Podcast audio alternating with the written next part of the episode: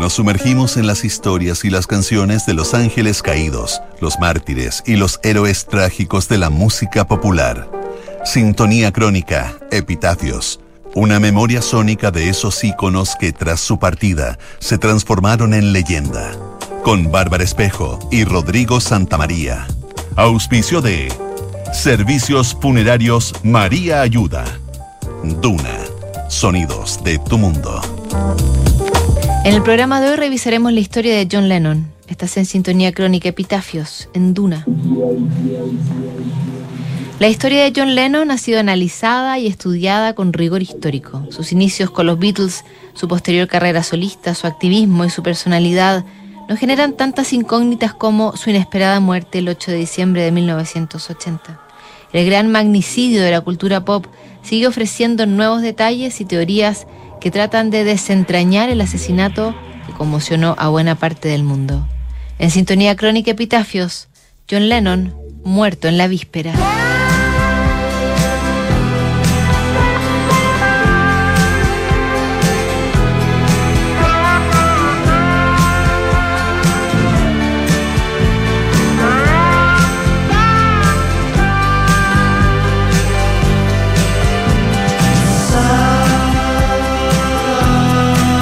¿Qué hacías tú el día en que mataron a John Lennon?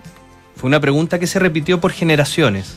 El 8 de diciembre de 1980, una de las mayores estrellas pop de todos los tiempos, caían acribillada en la entrada de su edificio en Nueva York. La noticia se difundió con una rapidez insólita en un mundo que aún no vivía esa inmediatez cínica de las redes sociales. Howard Cosell, el famoso comentarista deportivo, tuvo la ingrata misión de transmitirle a millones de televidentes que el músico había muerto mientras relataba el partido de fútbol americano entre Miami y Nueva Inglaterra. Al propio Paul McCartney lo sorprendieron los reporteros en las calles de Londres y apenas pudo articular una frase sin mucho sentido. Alejado por años de John por las disputas que llevaron a la disolución de los Beatles, en el último tiempo se había acercado a su amigo y las relaciones parecían recomponerse. De hecho, en la última entrevista que dio Lennon horas antes de su asesinato, él afirmó que solo había trabajado en colaboración con dos personas, Yoko Ono y Paul. Nada mal, ¿no? Tengo el orgullo que solo trabajé con los mejores, dijo John en una de esas frases que quedaron para la posteridad. Our life together is so precious. Together we have grown. We have grown. Although our love is still special.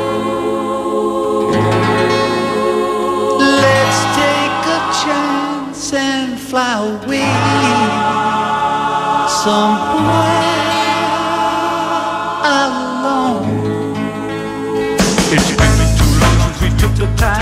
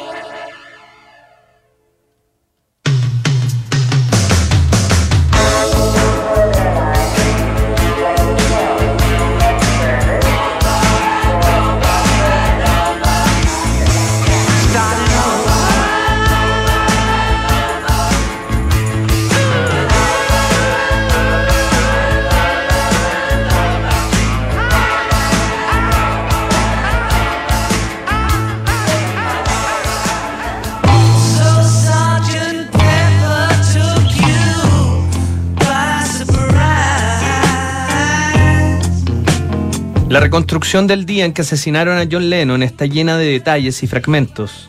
Es el lunes 8 de diciembre de 1980. Nueva York se mostraba especialmente calurosa y a John le esperaba una agenda recargada.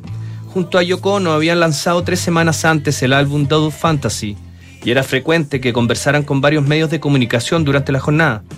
Como era costumbre, la pareja comenzó el día tomando un desayuno de huevos benedictinos en la cafetería de La Fortuna. Poco después, John decidió cortarse el pelo antes de volver a su departamento en el edificio Dakota, a orillas del Central Park. En casa, John y Yoko se encontraron con la reputada fotógrafa Annie Leibovitz, que estaba produciendo la foto de portada de la revista Rolling Stone. Ella quería que John y Yoko se mostraran desnudos, pero Yoko no quiso hacerlo. Su imagen pública aún era frágil y siempre existió cierto rechazo hacia ella por su relación con Lennon. Finalmente, Annie Leibovitz optó por dejar a Yoko vestida mientras un desnudo John la abrazaba. Esa foto pasaría a ser una de las imágenes más simbólicas del siglo XX.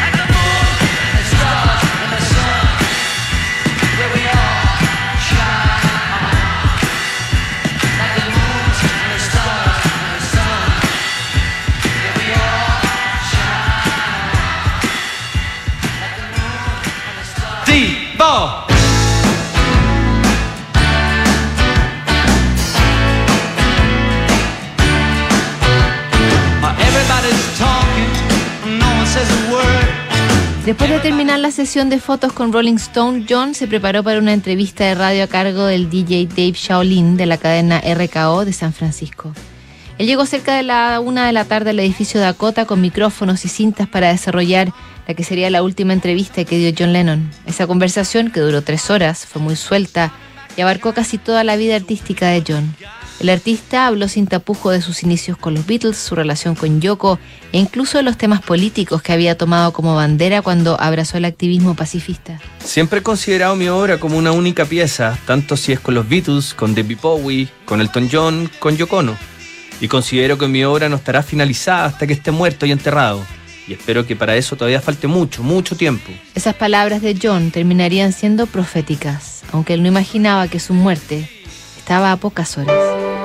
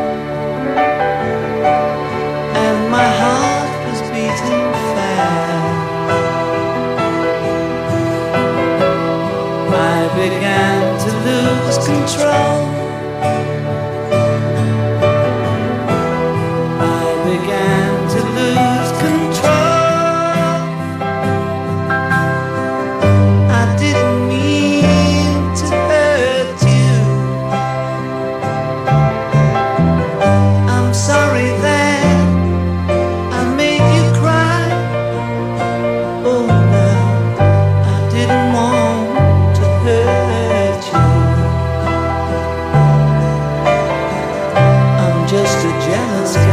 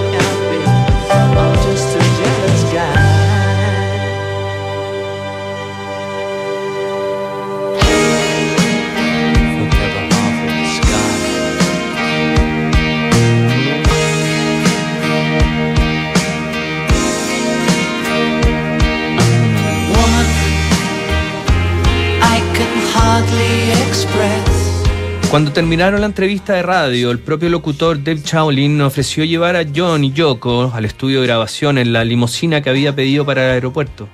Cuando John salió del edificio Dakota, un aficionado se le acercó y le pidió una firma para su ejemplar de Double Fantasy. Fue muy amable conmigo, aunque la limusina lo estaba esperando. Era un hombre muy cordial y decente, reveló tiempo después este fanático llamado Mac David Chapman, un guardia de seguridad de Hawái que pasaría a la historia como el asesino de John Lennon. La limusina dejó a la pareja en el estudio de Record Factory, donde daba los últimos toques a Walking on Thin Ice, una canción de Yoko Ono.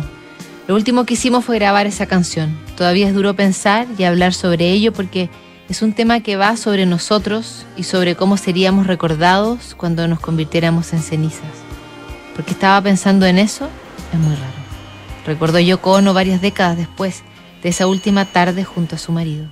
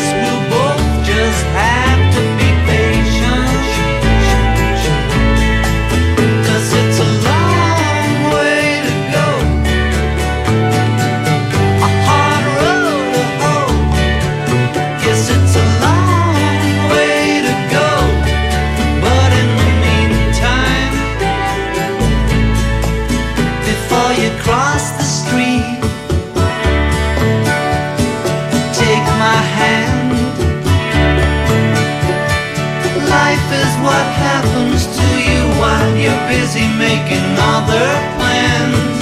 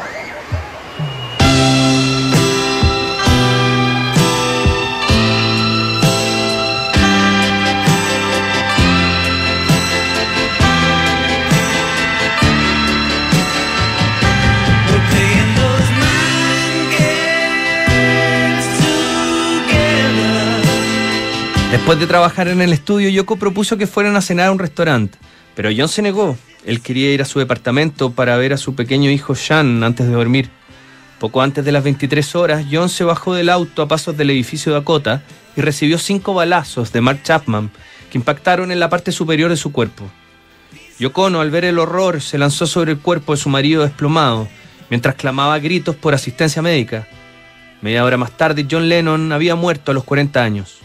Yoko Ono recién se separó del cuerpo desangrado de su marido cuando le pasaron en sus manos el anillo de compromiso que él llevaba. Con algo de cordura, ella pidió que retrasaran la conferencia de prensa oficial para tener tiempo de llegar a casa. No quería que John se enterara de la muerte de su padre por televisión. A pocas horas del asesinato, la noticia recorrió el mundo entero que empezó una larga vigilia por la muerte de uno de los mayores íconos culturales del siglo XX.